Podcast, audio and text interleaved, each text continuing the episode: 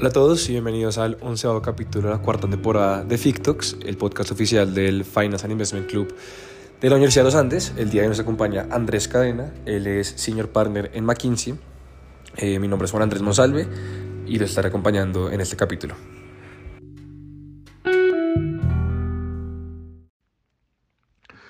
Hola, bienvenidos a todos a un, a un nuevo capítulo de FICTOX. El día de hoy nos acompaña Andrés Cadena. Actualmente Andrés es em, Senior Partner en McKinsey Company. Entonces, pues Andrés, muchas gracias por acompañarnos y por darnos un poco de tu tiempo para estar acá. Juan Andrés, muchísimas gracias por la invitación. Un placer estar con ustedes. Vale. Eh, pues primero que todo, quiero preguntarte cuál fue como tu primer acercamiento al mundo de los negocios eh, o por qué te proyectaste, digamos, en cierto punto eh, en el sector de consultoría o en el sector de servicios? Bueno, mira, yo salí del colegio, entré a estudiar a la Universidad de los Andes, estaba estudiando o estu estudié ingeniería industrial en la universidad. Y desde que estaba en la universidad, siempre estuve muy inclinado más hacia el lado de, digamos que de la administración y las finanzas que el lado de la producción, desde que estaba en ingeniería industrial. Em, muchas de mis materias, las materias selectivas que tomé, las tomé en compañía de, la gente que estaba en la Facultad de Economía, en la Facultad de, Administración. Me gustaban mucho esos temas. Fui monitor de ANADEC, que era análisis de decisiones de inversión. Después fui monitor de finanzas y de varias otras clases. Inclusive cuando estaba en la universidad eh, había un proyecto muy, muy curioso que no sé si existe todavía y es que la clase de administración de, yo no sé cómo se llama hoy en día, pero de entrar a la, primera clase de administración en, la Facultad de Administración. Esa clase la dictaban alumnos y era una, una materia que uno podía tomar. Entonces uno tomaba la materia y mm, era el profesor de la clase y tenía un profesor encima que era Carlos Pérez Dávila. De acuerdo, muy bien. Entonces yo terminé estando de alumno dando clase en la Facultad de Administración. También en los últimos semestres me interesaba muchísimo hacer más cosas. Entonces montamos una compañía con varios compañeros de la universidad, todos de ingeniería.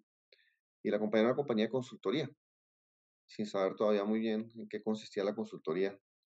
Decidimos crear una compañía, se llamaba GCJ, por las siglas en inglés, con Roberto Junguito y con Ignacio Giraldo, en esa época. Y recuerdo que nosotros, cada uno de nosotros estudiaba en los últimos dos o tres semestres de la universidad, cada uno trabajaba eh, eh, en tiempo parcial. Y después de los horarios de trabajo y de estudio, nos íbamos y nos reuníamos y trabajamos para nuestra propia consultora. Y en esa época, yo recuerdo, yo había conseguido un trabajo en eh.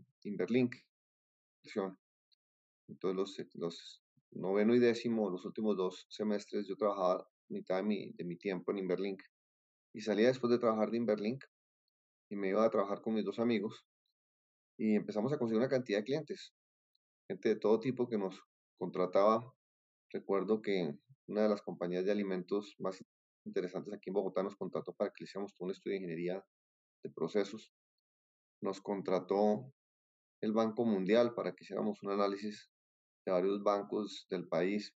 Y así recibimos una cantidad de, de, de oportunidades a tal punto que en algún momento pensamos en terminar la universidad y dedicarnos únicamente a nuestra consultora.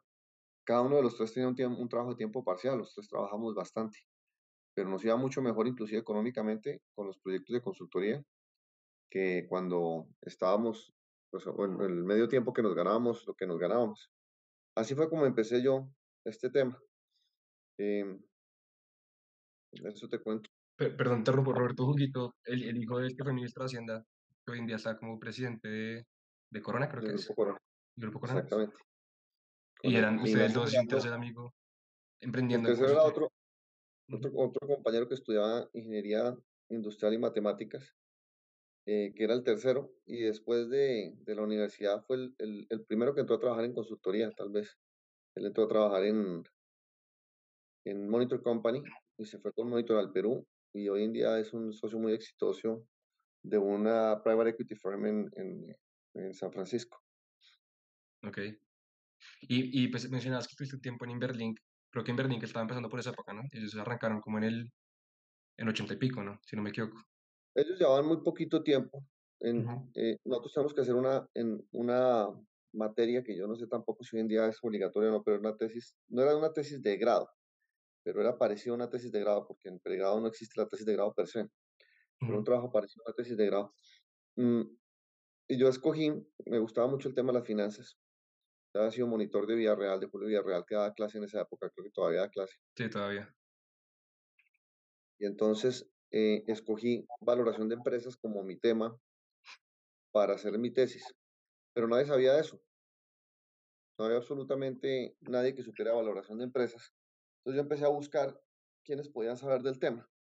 Y me encontré con dos personajes. Uno era Luis Gallo, que acaba de llegar de Estados Unidos y estaba montando una firma que se llama Estrategias Corporativas. Y el otro era Camilo Villaveses, que hace unos años se había montado una firma que se llama Emberlink. Sí. Entonces, ellos dos fueron mis directores de tesis, por llamarlo de alguna forma. Me ayudaron bastante, me ayudaron a, a, pues realmente aprender del tema y entender qué era lo que era una valoración de una empresa en esa época. Y, y me ofrecieron puesto y me terminé yendo a trabajar con, con Villaveses mientras seguía estudiando en la universidad. En llegué yo. Exactamente. Y, y habiendo experimentado, digamos, el, el mundo de banca de inversión, ¿qué te incentivó o qué te motivó a cambiarte? A, pues es un cambio no tan drástico, pero digamos que es un cambio grande de banca de inversión a, a consultoría.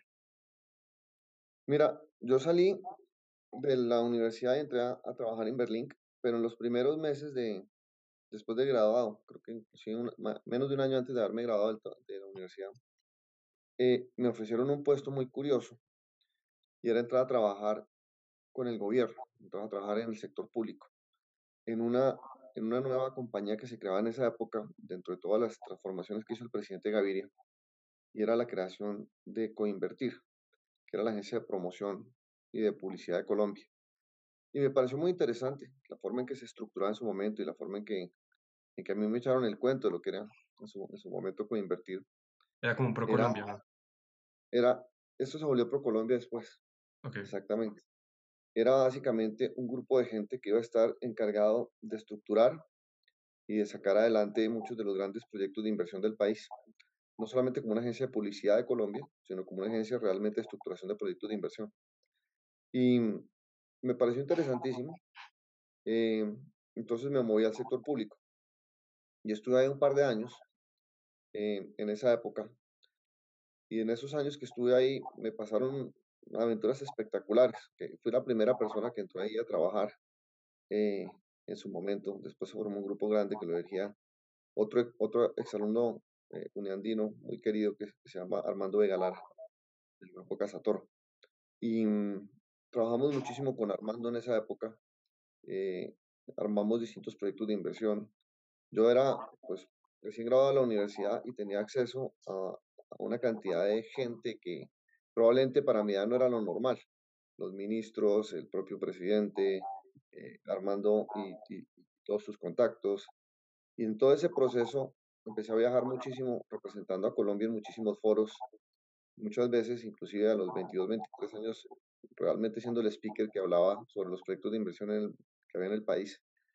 Y entonces se me despertó un, una- un apetito mucho más grande por el mundo, digamos, eh, de banca de inversión de otro nivel o de consultoría de otro nivel o un mundo más internacional.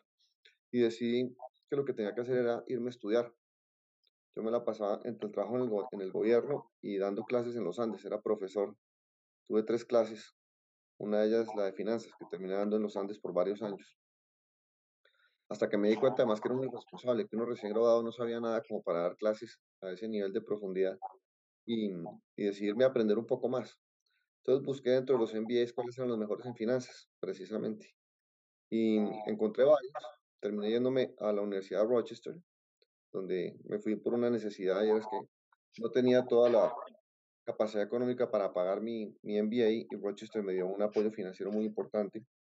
Y me terminé yendo allá, hice mi MBA y cuando estaba allá eh, empecé a trabajar en, el, en los veranos en Nueva York. Eh, trabajé en banca de inversión en Nueva York, después trabajé con Industrial Bank of Japan, que ya no existe. Era un banco que tenía unos intereses muy, muy, muy grandes en Colombia en proyectos de infraestructura y project finance en general. Y mm, ahí fue cuando decidí que iba realmente a tomarme en serio lo de las aplicaciones eh, por fuera. Y yo tomé la decisión de quedarme por fuera, no de volver a Colombia en su momento. Muchos de mis amigos se habían ido en ese momento del país. Era un momento complejo en que la gente estaba buscando oportunidades afuera. Y mm, como tenía buenos amigos en Nueva York, había hecho amigos en los veranos en Nueva York, me empecé a presentar a distintas firmas. Y pasé varios de los bancos de inversión que quería en su época, el JP Morgan, eh, Stearns, que existía en esa época, y varios otros. Y, mm, y también me presenté a McKinsey. McKinsey no tenía oficina en Colombia, tenía una oficina en Venezuela. Y me presenté, mandé un fax, en esa época era fax, a la oficina de Venezuela. Y estuve tan de buenas, las cosas de la vida. Mi, mi gran amigo de, del que te hablaba, Roberto Junguito, había entrado a McKinsey eh, un año antes en, en, en, Venezuela. Y ese día él estaba trabajando en la galería de los proyectos en Colombia porque ya estaban empezando a incursionar el mercado colombiano. Pero ese día él estaba en, en Caracas cuando llegó el fax con mi hoja de vida dijo, oiga, este tipo es bueno, yo lo conozco muy bien, entrevístenlo. Y ahí me entrevistaron y pasé. Y después venía la decisión de si me quedaba o si me volvía a la región con, con la oficina de Venezuela. Y ahí pesó mucho mi, mi señora, también compañera mía de la Universidad de los Andes. Nos fuimos juntos a estudiar a los Estados Unidos, pero durante los veranos en que yo estaba en banca de inversión en Nueva York, eh, la verdad es que yo me dediqué muchísimo a mi trabajo y a conocer gente y de todo. Y ella me dijo, oiga, si esto va a ser así el resto de nuestra vida, yo creo que nuestro matrimonio no va a durar tanto. Entonces, eso influyó muchísimo en que no me quedara haciendo banca de inversión, sino que me viniera a hacer consultoría. Eh, y así fue como terminé entrando a McKinsey y volviendo. Fue mucho por influencia de ella. Yo no necesariamente pensaba que mi vida iba a estar en la consultoría. Yo pensaba mucho más que yo iba a ser un banquero de inversión, iba a seguir esa, esa vena por el lado financiero. Que me Eso fue el 97, ¿no? Eso fue en el año, me fui en el 95, en el 97 tomé esa, esa decisión y volví con ellos en el 97. Y para cuando llegué acá, sí, yo era parte de la oficina de Venezuela, pero ya ese año que llegué yo, ese año ya McKinsey había tomado la decisión de abrir formalmente, entonces ya fui parte de la oficina de Colombia. Cuando, cuando uno le pregunta a un consultor de McKinsey a qué se dedica, casi siempre hay como diferentes respuestas. Dicen sector público, estrategia, consultoría financiera, sector privado. Pero ya digamos de la boca tuya, o sea, de la boca de un senior partner de McKinsey, ¿qué hace un consultor de McKinsey, especialmente en Colombia y Latinoamérica? Si esta pregunta me la hubieras hecho hace, hace bastantes años, más de una década, te hubiera dicho que estábamos haciendo prácticamente proyectos de estrategia en los distintos sectores. Hoy en día, yo creo que por ahí el 30, 40% de lo que hacemos es estrategia pura y dura. Es decir, ayudarle a las distintas compañías en temas estructurales de su proceso de crecimiento, de su proceso de ciencia, de su proceso de tener una mejor organización y de la estrategia para lograr todo ello. Eso es lo que hacíamos originalmente y por muchos años McKinsey fue básicamente una consultora de estrategia. Hoy en día, mm, la mejor forma de definirlo es somos una consultora de impacto. ¿Y qué significa una consultora de impacto? Trabajamos con los sectores público y privado en tratar de lograr que los resultados se den. Muy buena parte de eso implica seguir haciendo estrategia. Entonces trabajamos con los distintos sectores de la economía. El, sector de, de, el sector de consumo masivo, el sector financiero, el sector de telecomunicaciones, el sector público, el sector de oil and gas. Los distintos sectores en los cuales hacemos muchos proyectos ayudándoles a pensar, bueno, cuál es su siguiente nivel de aspiración. ¿Y cómo logras esa aspiración? Estrategia es al final del día cómo cierras la brecha entre lo que estás haciendo hoy y lo que quieres hacer mañana. Y es la renuncia de ciertos temas y el tomar otros y ejecutarlos. Y mm, muchos de los proyectos siguen siendo, en esos sectores siguen siendo básicamente estratégicos. Pero ya hoy en día el 70% es mucho más cómo generas una serie de capacidades y logras unos temas asociados con lo que pretendías en esa estrategia. Ciertos puntos de crecimiento, tanto inorgánico como orgánico, mejoras específicas en eficiencia, digitalización de la compañía, mejoras en todos los procesos transversales para tener una organización más ágil, se llama como agility hoy en día, em, mejoras operativas que redunden realmente en el uso de nuevas tecnologías, creación de nuevos negocios.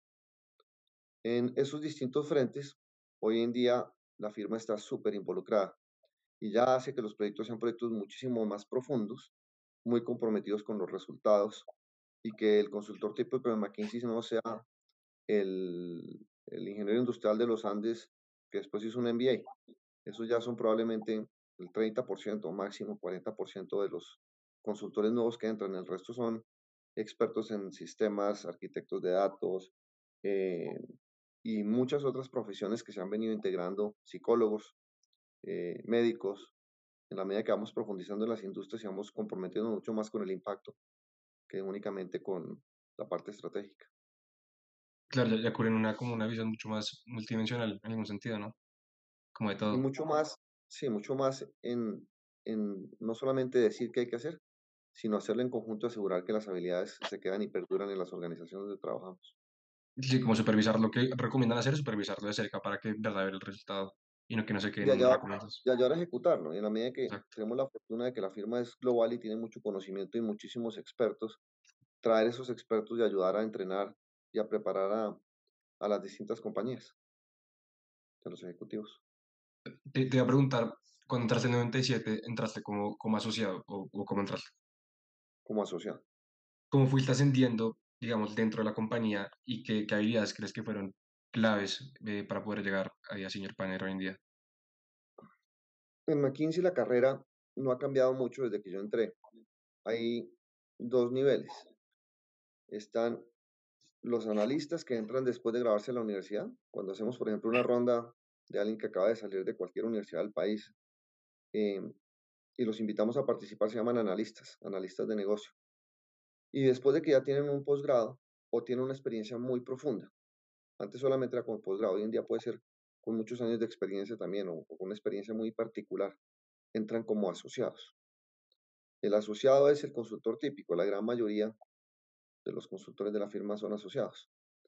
Y a través de los años, cuando tú eres asociado, vas desarrollando una serie de habilidades que son importantes. Algunas, por supuesto, las traías, algún conocimiento lo traías, pero el que se va desarrollando dentro de, la, firma está muy asociado con un modelo de aprendizaje que llamamos nosotros. Y en ese modelo hay varias características importantes. Una muy importante es liderazgo. Son habilidades de liderazgo, de cómo manejar equipos, de cómo manejar situaciones complejas, de cómo manejar un cliente. Eh, pero es una de ellas que es fundamental. Hay capacidades técnicas que tienes que ir desarrollando y tienes que ir especializando en algún tema. La firma tiene muchísimas prácticas en prácticamente todos los sectores de la economía y también en las funciones transversales, finanzas, organizaciones, sistemas, mercadeo, lo que tú quieras. Entonces tienes que ir especializándote también en alguna de esas prácticas. La tercera es trabajo en equipo. Nosotros todo el día trabajamos en equipo, entonces hay habilidades que uno tiene que aprender a desarrollar para ser más eficiente trabajando en equipo y ser más eficiente liderando equipos. Y hay mucho entrenamiento interno de cómo se logra eso. Eh, y hay una cuarta que es curiosa, que es difícil de describir y no sé cuál es la palabra exacta en español. La estaba pensando, en inglés es drive. En español es, ¿qué será drive en español? motivación? Es una combinación como de motivación, emprendimiento, iniciativa, lo que llamamos berraquera. Tal vez es la mejor forma de describir drive. ¿Y qué es lo que se busca? Que tú tengas la capacidad de estar siempre con ese apetito de aprender, de desarrollar temas, de ser curioso, eh, de, empujar, de que las cosas, si no salieron bien la primera vez, salgan bien la segunda, de tener un nivel de energía diferente. Eso, eso nos fijamos muchísimo en las entrevistas que se hacen para entrar a la firma, tanto las que me tocaron a mí como las que se hacen hoy en día, es básicamente lo mismo. Son unos casos que son famosos, que hay que hacer unos casos ahí rápido, en media hora de solución de problemas sencillos. Pero la otra mitad son entrevistas de teoría de relacionamiento. Pero lo que estamos buscando ahí es, por supuesto, que hay empatía con la persona que estás entrevistando, pero ese famoso drive, ese apetito que veamos de gente que diga, oiga, yo quiero realmente hacer algo, algo excepcional, algo diferencial. Es como ir más allá de lo obligatorio, ¿no? Como de ir más allá de lo que toca hacer, sino como hacer el extra muchos no saben que, que el Senior Partner en McKinsey no solamente cubre Colombia y Latinoamérica, sino que cubre proyectos a nivel global. O sea, te pueden tocar proyectos no, sé dónde y tengo entendido que te pueden tocar proyectos en cualquier parte del mundo, pues que tenga cubierto McKinsey. ¿Qué perspectivas del mundo crees que has podido adquirir gracias al puesto de, de Senior Partner? Mira, eso no es por ser Senior Partner. Realmente esa es la ventaja de trabajar en una firma global realmente global. Es un partnership y es un partnership global, que implica que los socios no somos socios de Colombia, no es una franquicia. sino somos socios de una institución, una sociedad global en donde cada uno de nosotros tiene exactamente los mismos privilegios que cualquier otro socio. Y eso realmente es increíble. Yo creo que se dice, y yo estoy muy de acuerdo, que probablemente sea el único true partnership in the world, es decir, el único realmente partnership de ese nivel en, en, el mundo. Pero eso te da, te da muchas ventajas y una de ellas es que desde que tú entras, tú estás abierto a la posibilidad de poder hacer proyectos donde quieras.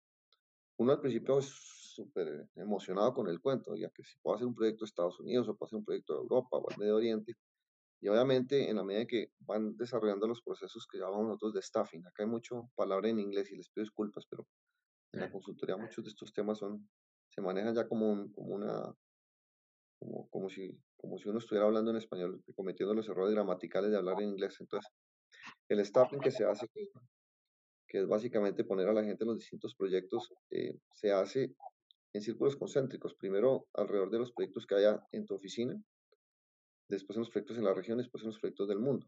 Pero uno puede pedir que haya un proceso de staffing en donde lo, lo coloquen a uno en cualquier proyecto del mundo y si la oportunidad existe y hay una demanda, lo hace. Lo que pasa es que al principio es divertido, pero después de cierto tiempo, estás todo el tiempo en un avión, entonces ya no es tan divertido. Entonces uno termina más bien pidiendo que, que hay localmente para poder ir a la siguiente fiesta de algún amigo o al cumpleaños del hijo o lo que sea. Y, ahí la carga pues laboral de banca inversión como que se, se, se iguala con la otra, ¿no? no necesariamente se iguala, pero sí, tiene una exigencia importante y sobre todo un, aprendizaje de manejo de logística y de, tiempos, entre el tiempo personal y el tiempo dedicado a lo profesional. Pero no te contesté la pregunta. Eso solamente para decir que a nivel global se puede lograr, eh, o McKinsey te da unas oportunidades de estar recién entrada. Pero obviamente al ser el partnership, un partnership global, pues sí te abre mucho el mundo y te mantiene muy conectado con el resto del planeta. Entonces, a lo largo de los años, en mi caso particular, yo he aprendido mucho de, del, del, mundo en general, porque la firma me ha abierto mucho los ojos a, a muchísimas experiencias y muchísimo conocimiento afuera. Eh, estar en contacto permanente con lo que está pasando con mis socios en los Estados Unidos, en Europa, en Asia, en, en África, pues me permite entender un poco lo que ellos están haciendo y nos mantenemos en constante, en constante comunicación. Hay muchísimas reuniones que hacemos de práctica de socio, de entrenamiento, de liderazgo de la firma, etcétera, donde uno está constantemente aprendiendo mucho de ellos. Además de que recibimos también muchísima información y muchísimo entrenamiento. Doy dos ejemplos de cómo uno mantiene la mente así abierta al, al mundo. Uno en esos, los distintos comités en que empiezan a participar o reuniones. Yo tengo la fortuna, por ejemplo, de estar en, en el McKinsey Global Institute, que es el think tank de la firma. Allá tenemos un, tenemos un grupo que se dedica únicamente a pensar sobre las tendencias globales, tanto a nivel macro, pero principalmente a nivel micro, y la aplicación de lo que está pasando en esas tendencias en el mundo y en la sociedad en general. Y yo hago parte del board del, del McKinsey Global Institute y eso me da una oportunidad increíble de estar sentado con otros miembros del board, donde tenemos varios miembros que son, eh, que son eh, pues grandes profesores y pensadores del mundo, un par de premios Nobel, que le ayudan a uno a expandir cómo pensar y, y, su, y su tesis de cómo ver el mundo y estar constantemente en renovación. Eh, estoy en otro comité ya después de, tantos años, que es el comité de elección de los socios senior. Y en ese también, pues, al estar evaluando socios de otras partes, a mí me toca el grupo de, evaluación de, de, socios de Estados Unidos. Somos muchos, entonces nos, nos cruzamos. Pero entonces entiendo muy bien también qué está pasando allá en las distintas industrias. En, en, mi caso en particular me toca evaluar a los socios de digital de Estados Unidos, entonces me ha tocado aprender mucho digital para poder evaluarlos a ellos. Y eso es lo que me mantiene informado por fuera, e informado de qué está pasando afuera. También, conexiones. También lo que, de lo que pude investigar, digamos, un poco, pese a que sí ha sido muchos proyectos, digamos, por fuera de Colombia, te gusta mucho volver y trabajar, digamos, un poco en el, en, el país, o sea, te, te, gusta volver a tus raíces y encontrar unos ejemplos como por ejemplo la, estructuración del Transmilenio, que pues eso fue ya en el, en el 99, em, pero también la ola de, de, invierno en Colombia, que fue en el 2010, y, y, la respuesta a la emergencia del COVID ahorita en el 2020, son algunos proyectos que, han podido desarrollar como McKinsey eh, en el país. ¿Cuáles, digamos, han sido como tus anécdotas favoritas o proyectos favoritos que nos puedas contar eh, claramente con respecto a, a, eso de trabajar por el país y construir país? La verdad que sí, yo desde que, desde que tomé la decisión de, irme a estudiar, y de volver a Colombia, siempre he pensado que Colombia es un país privilegiado. O sea, tenemos, primero cada uno pensará que su propio país es privilegiado, probablemente. Pero yo creo que Colombia lo que tenemos son oportunidades y yo siempre he sido muy optimista del futuro de Colombia. Em, pero hay que trabajar duro por él, hay que trabajar duro por él. Y hay momentos de ah, altísima energía positiva, hay otros en los que uno no está tan positivo, pero como todo en la vida son ciclos. Eh, yo lo he visto así y siempre he tratado de estar ligado y no irme del país. Y probablemente con McKinsey, si hubiese querido, me hubiera podido ir en cualquier momento a, alguna otra oficina. Pero inclusive, por muchos años mis evaluadores me decían que yo no iba a poder ser exitoso no, si no viajaba y no salía. Y yo creo que los, como se dice, I proved them wrong, de que uno sí se puede quedar acá y ser exitoso. Em, y yo siempre he pensado que quienes de alguna forma tenemos el privilegio de podernos educar bien, tenemos que contribuir y contribuir más que nuestra cuota. Este país tiene que salir adelante es porque el conjunto de las distintas personas se pone de acuerdo sobre una aspiración y una visión de país y la saca adelante. Y también creo que en eso hemos fallado. Esa visión y esa aspiración hace rato que no, no la he escuchado. Eh, y sí, hace muchos años he tratado de, de, estar involucrado en los temas más del sector público y sector privado, eh, que, se, que solamente el sector privado. Eh, nosotros en la firma tenemos una práctica que es relativamente nueva, que la, la se llama la práctica de Shape. Eh, que le cambiamos el nombre cada rato, ahora se llama Shape, pero antes era más fácil, era la práctica del sector público y social. en la medida que se han ido integrando con Healthcare y con algunas otras ha ido cambiando el nombre. Pero dentro de esa práctica, mm, hace unos 14 o 15 años, eh, nosotros ya hacíamos muchos proyectos del sector público desde hace rato, del sector privado, eh, social, pero no hay una práctica per se que la sirviera. Entonces, mm, yo tomé la iniciativa de crear esa práctica para la región, para América Latina, con algunos otros amigos, por supuesto, en el Brasil principalmente y en otros países. Y empezamos a desarrollar mucho más estructuralmente estas prácticas, entender qué hacíamos en otras partes del mundo y cómo traíamos formalmente la práctica bien organizada. Entonces empezamos a trabajar mucho en temas de educación en el Brasil, en Chile, en Argentina, aquí en Colombia, en la República Dominicana, en temas de desarrollo económico también, cómo ayudar a los países a pensar un poco más y a desarrollar ciertas habilidades para crecer eh, de una forma más estructural y generar mayores exportaciones. Eh, en salud, tenemos una práctica de salud muy, muy profunda, trabajamos con no solamente muchos hospitales, sino muchos sistemas de salud y así fuimos incursionando en muchísimos sectores. Y estando aquí en Colombia, pues me gustaba mucho y terminé trabajando en algunos de ellos. Ahí nombraste algunos de los proyectos que son conocidos, como, como todo lo que, lo que hacemos nosotros, porque trabajamos con información de terceros, firmamos acuerdos de confidencialidad, entonces no te puedo contar mucho el detalle de todos los proyectos, pero sí algunos que son públicos porque se han conocido a través de los años o porque sencillamente al ser proyectos que se hacen con el sector público, pues esa información es disponible para, para la ciudadanía.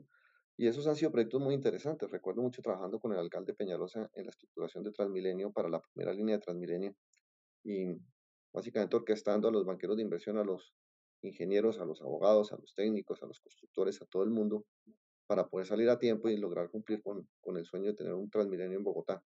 Ese fue muy interesante.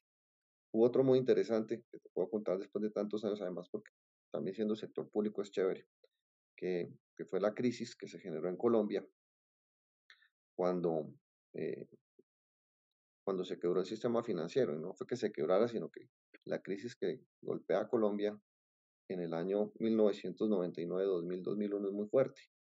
Y en esa época mm, teníamos que entrar a ayudar eh, en muchísimos de los bancos y las corporaciones de ahorro y vivienda.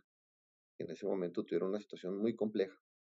Y, y ahí ayudamos durante varios años para asegurar que podamos recuperar el sistema financiero colombiano a la velocidad que se requería.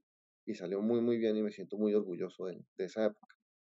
Eh, también ha habido unas situaciones complejas en Colombia con las inundaciones. Acá nos pega mucho el niño y nos pega mucho la niña.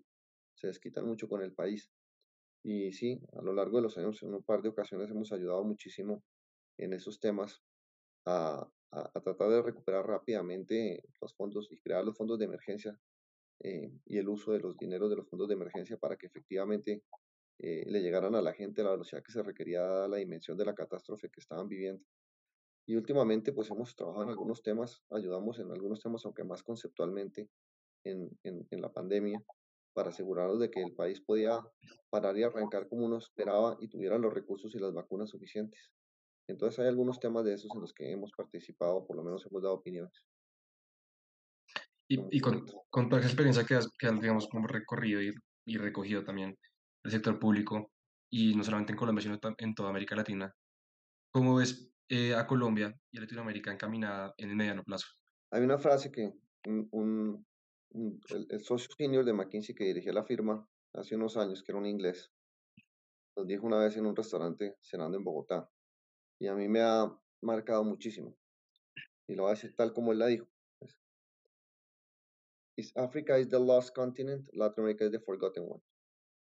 ¿Qué significa eso? Significa que América Latina siempre ha sido como una región promesa. Siempre tenemos la promesa de que vamos a salir adelante y durante muchas décadas no hemos logrado salir a la, a misma velocidad con el potencial que tiene, lo que le correspondería, que le correspondería dado el potencial que tiene. Y, ese es el gran reto. El gran reto es cuándo y cómo veremos el despertar de América Latina. Yo la veo con unos ojos muy optimistas porque América Latina tiene muchísimas cosas a favor y pocas en contra. Nosotros somos un continente en el que no ha habido históricamente unas grandes guerras, como se ha pasado en otros lados. No ha habido necesariamente unas catástrofes eh, culturales inmensas, hablamos el mismo idioma, eh, no hay conflictos religiosos, no hay conflictos raciales, eh, por lo menos no ahora, los hubo con los españoles y los, y los, y los, y los nativos, pero, pero hoy en día yo no, no, no, los considero, no creo que existan. Lo que hay es un gran potencial, tienes casi 600 millones de habitantes con casi 6 trillones de PIB, que podrían hacer muchísimo.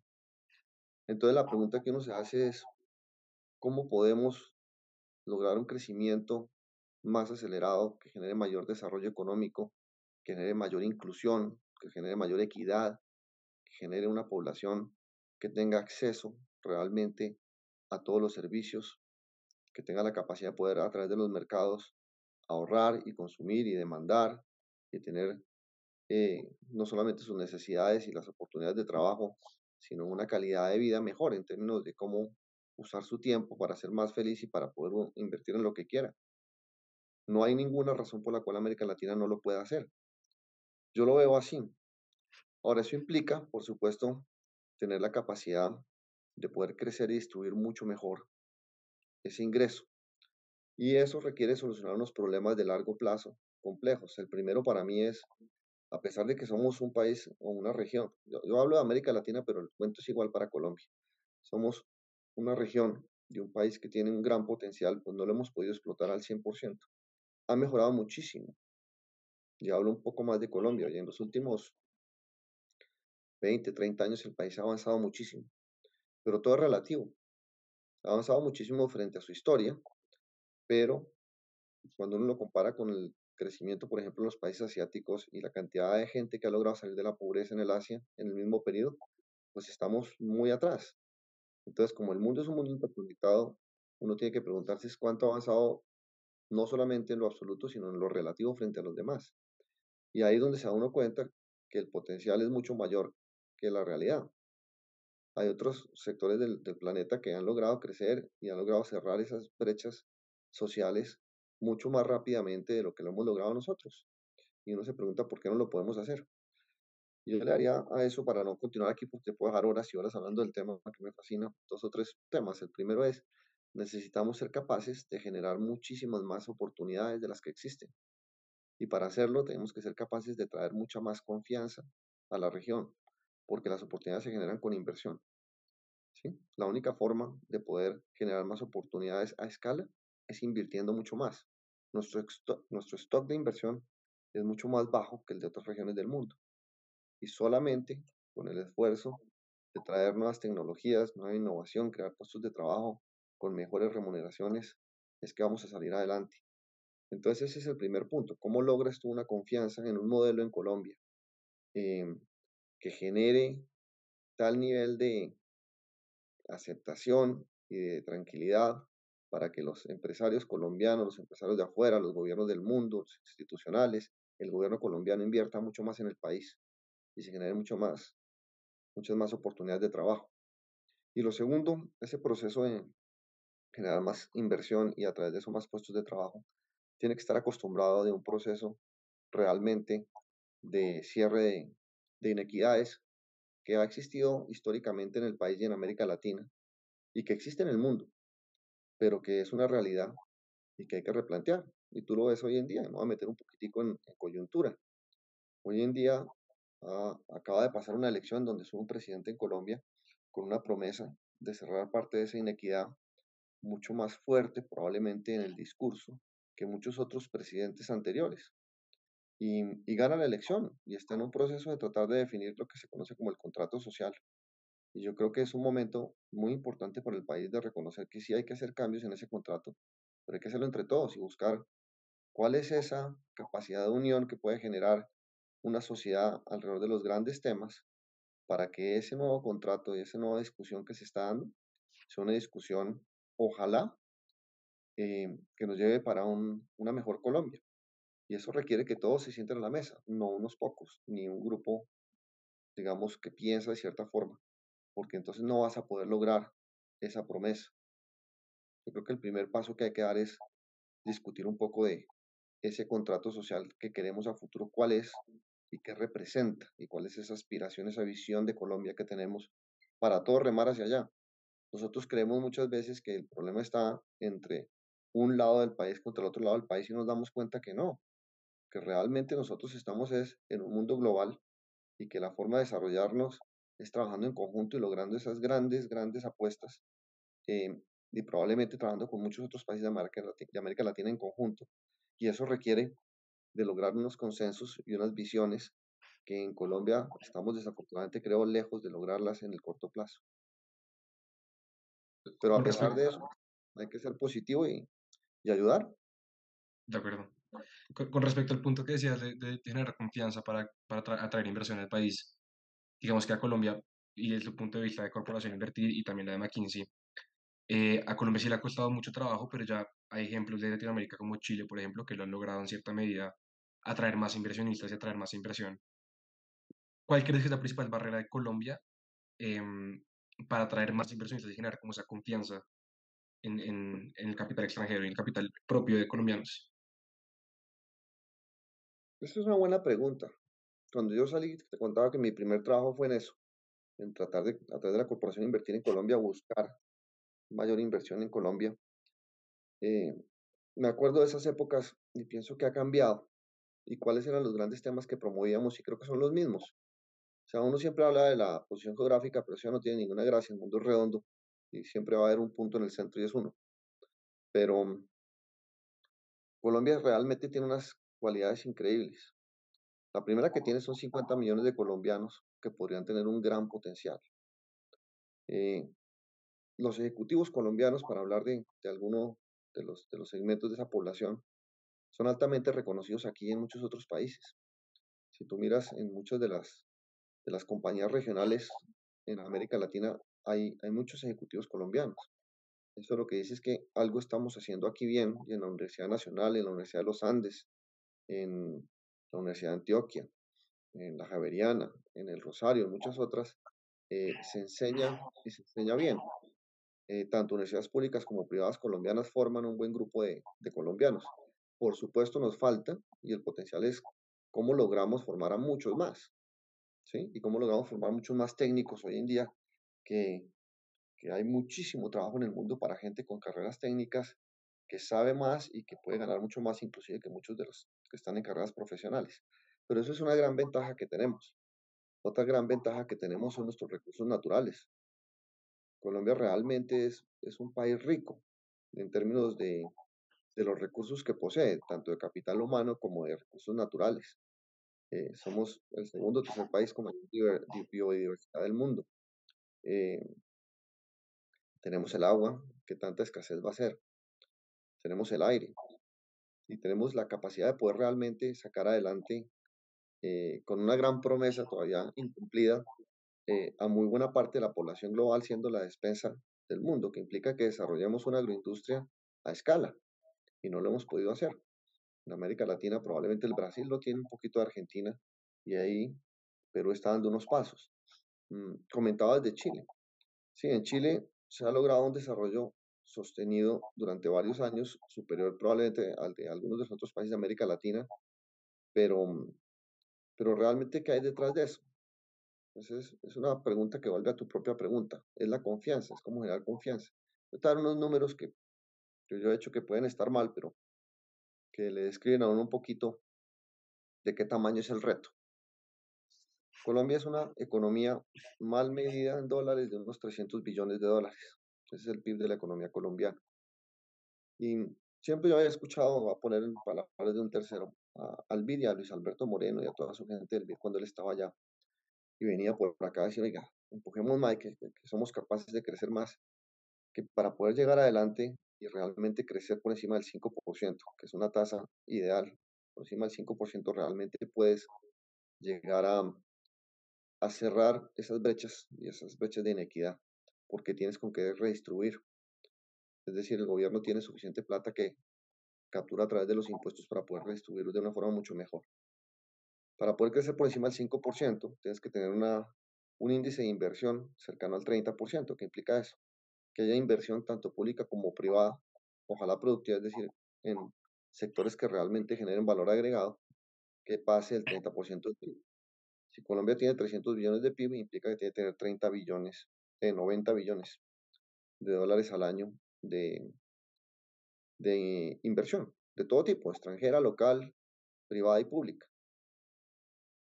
La realidad es que nosotros no tenemos el 30% de PIB eh, en inversión. Los números llegaron a acercarse bastante después del gobierno del presidente Uribe, en los primeros dos años del presidente Santos, creo que llegamos al 27%. Hoy debemos estar en el orden del 18 al 20%.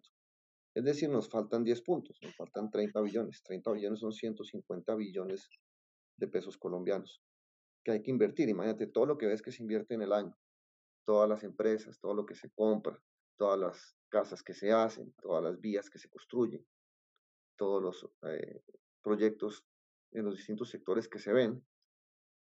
Por encima de eso, imagínate que hay que invertir 150 billones más de pesos.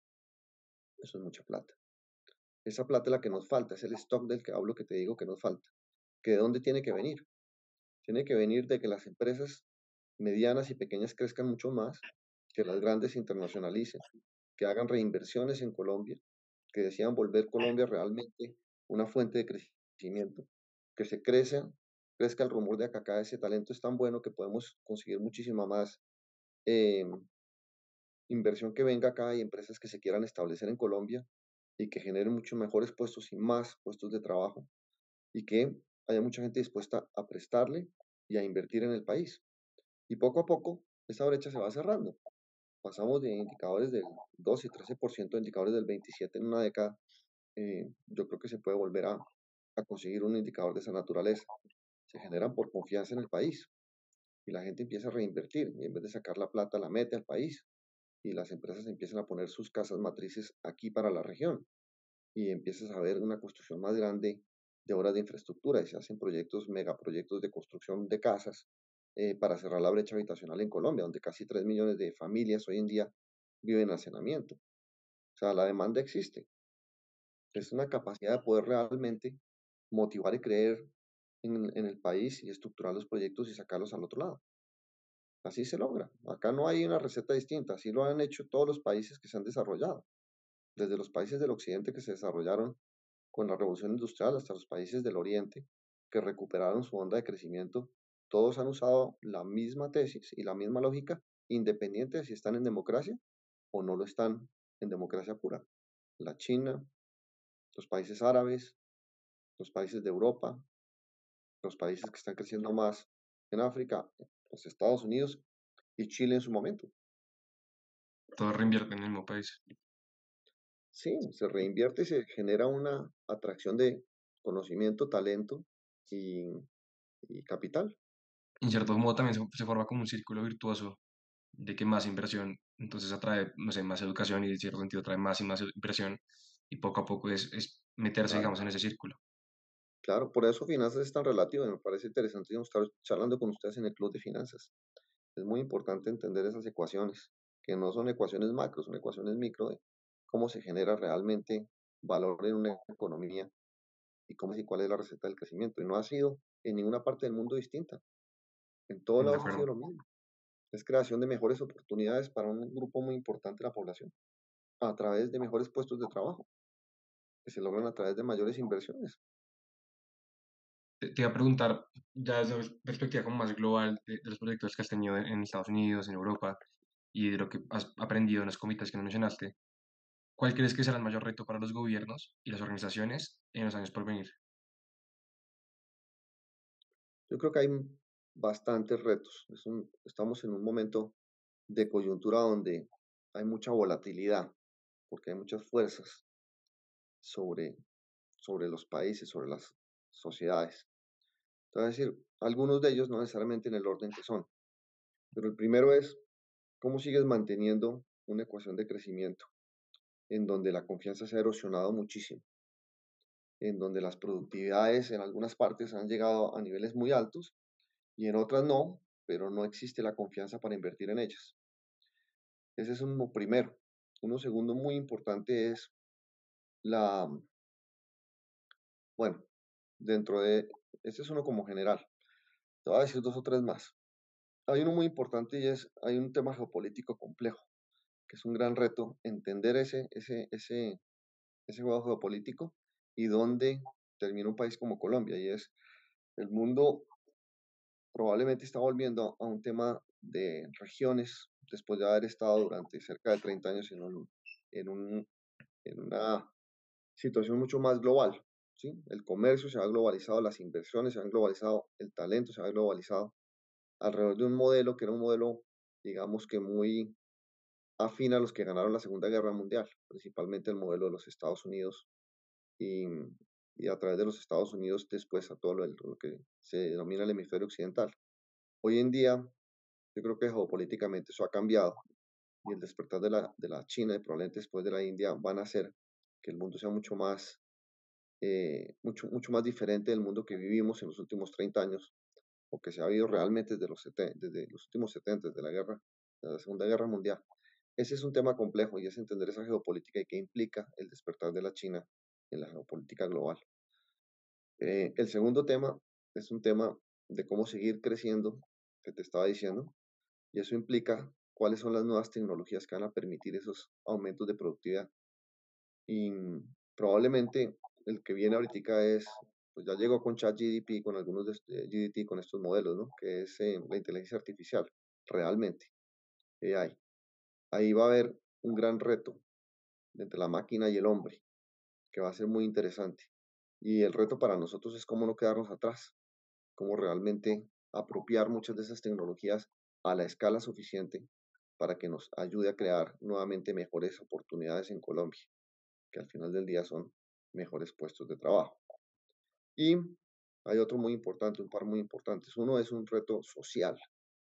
Eh, todos estos avances de la tecnología han generado también a través de las redes sociales el que la información sea información instantánea y muy imperfecta, en donde antes, bien o mal, había de alguna forma algún tipo de compromiso con lo que uno decía y existían, digamos, eh, canales y criterios para poder eh, discernir un poco si lo que se estaba diciendo era verdad o mentira, o era por lo menos más difícil eh, transmitir todo tipo de información sin ningún tipo de filtro.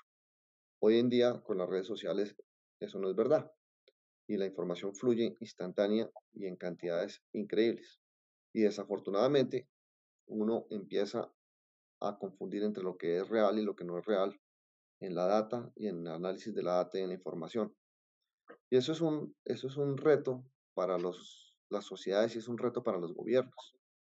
Eh, pero detrás de ese también se genera una necesidad porque se generan muchas expectativas al 100% de la población, algunas difíciles de cumplir en el corto plazo. Y por eso los gobiernos no tienen lunas de miel. La luna de miel es lo que se dice que es el periodo desde que el gobernante empieza hasta que le dejan probar que lo que está haciendo va en el camino correcto, hasta que lo empiezan a, a criticar de una forma muy fuerte. cada vez esas lunas de miel son más corticas porque no hay paciencia, no hay paciencia porque la gente tiene unas expectativas con base en la cantidad de información que recibe y espera unas soluciones en tiempos que muchas veces son más cortos que la capacidad institucional que tiene la sociedad y el gobierno de poder cumplirles. Ese es un gran reto, porque pone en entredicho la forma en que operamos, las relaciones entre el Estado y los ciudadanos, entre las empresas y los trabajadores. Y hay muchísima presión para buscar un cambio en el corto plazo, pero también muchísima frustración cuando no se logra. Y por eso hay que trabajar en conjunto para generar expectativas eh, creíbles y trabajar hacia allá en conjunto como sociedad. Hay otro tema importantísimo, sostenibilidad. Sostenibilidad del ambiente. En el anterior, por supuesto, caben dentro de todos esos temas sociales la equidad y sobre todo la paridad de género para mí. Pero bueno, y el otro gran reto que te decía es la sostenibilidad. Y es esa capacidad realmente de poder convivir con la naturaleza e impulsar el desarrollo de los seres humanos, pero también del planeta, la, existe, la, coexistencia con el planeta.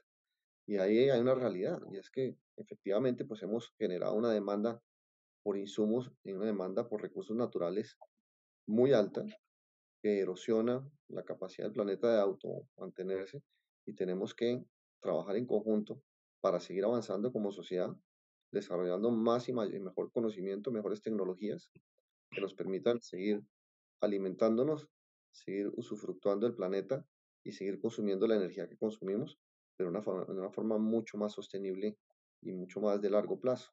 Y ese es otro gran reto en el cual Colombia puede jugar un papel fundamental y América Latina al tener la ventaja de tener la Amazonía en la mitad del continente. ¿no?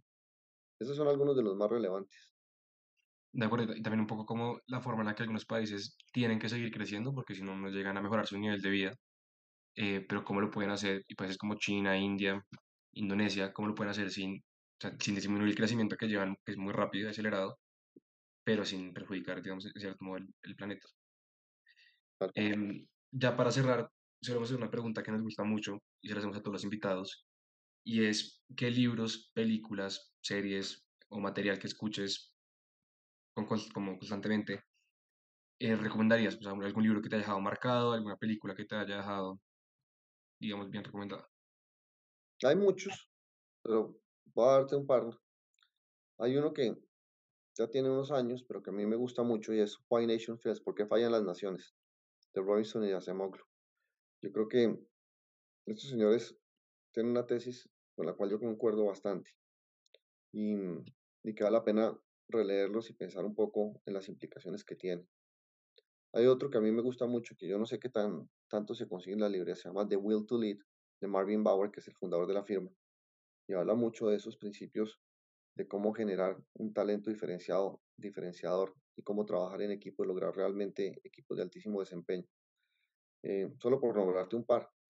Eh, y en, bueno, a mí me gusta mucho leer libros semitécnicos relacionados con el McKinsey Global Institute, que están todos, eh, todos en, la red. Uno se puede suscribir al MGI o al McKinsey Insights y tienes acceso a todas esas publicaciones y todos esos libros gratis. Y es mucho lo que yo leo. Y ya, obviamente, hay muchísimos temas que tienen mucho más que ver con filosofía, con historia. A mí me gusta mucho leer de la historia. Me gusta mucho la historia eh, y la historia de Colombia. Y leo, pues, cuántos libros sacan de Bolívar, de Santander, de Núñez, eh, biografías colombianas, porque me, me, interesa mucho entender lo que pensaban los distintos líderes del país en sus, en sus momentos, cuál era la coyuntura, cómo salieron de ella, cómo tomaron decisiones. Y desafortunadamente la única forma que tenemos de hacerlo es, es a través de las palabras de un tercero que escribe y uno le tiene que creer un poco lo que escribió. Entonces es bueno cotejarlo y leer varias, varias, varios puntos de vista para poder tratar también de, de, de entender qué pasaba. Pero yo me la, me la paso principalmente leyendo ese tipo de libros. Y en cuanto al cine, oye, en el cine, para mí el cine es mucho más un momento de relajación que la televisión. Entonces no soy muy profundo, no soy un, cineasta, un cinófilo, ¿cómo se dice? Cine, cinéfilo. cineasta está bien, cineasta. Cineasta, muy profundo, sino que veo muchas películas que me hagan reír, principalmente. La vida es suficientemente compleja. Esos son momentos para mí de esparcimiento de ocio y me gusta mucho la comedia. de lo que es la historia, digamos que aprender un poco de la historia de cada país es muy importante. Como decía Mauricio Robinson, precisamente, la historia explica muchas de las instituciones que crean los países, en la que se hacen los países, y eso pues determina, en cierto modo, la situación actual de todos los países, em, ya sea por situación de, de rezago o situación exitosa. Bueno, ¿y qué hace el Club de Finanzas e Inversiones de los Andes? Pues básicamente en el club somos como siete áreas y pues están, esas áreas son banca inversión, mercado de capitales, eh, private equity y venture capital, consultoría, derecho, derecho financiero, finanzas con impacto y, y fintech. Em, este proyecto precisamente, el de TikToks, es del área de banca inversión, pero traemos invitados de todos los sectores, em, inclusive por fuera del sector de servicios. Eh, traemos invitados de, de sector real, eh, a políticos, a ministros. Y, digamos que es, es, un podcast que ha, ha, cogido bastante trayectoria y nos ha, nos ha gustado bastante. Bueno, pues mucha suerte. Me parece chéverísimo que estén haciendo estos podcasts y que, y que ojalá nos acompañen de tertulias. Claro suena, que sí. Suena a un tema viejo, pero el poder de poder uno reunirse con gente y poder discutir en persona es importantísimo. Yo todo el día trabajo por Zoom y todo el día trabajo a distancia, pero cada vez que puedo trato de reunirme en persona porque creo que que hace la gran diferencia. Y si ustedes acompañan, eh, ojalá puedan acompañar muchos de estos podcasts con tertulias, el día que quieran yo los acompaño. Perfecto, muchísimas gracias de verdad por, por tu tiempo y por sacarnos acá una horita para, para el podcast. O sea que va a ser un, un capítulo muy, muy bueno. No, con mucho gusto. Que te va muy bien. Que estés muy bien. Feliz tarde.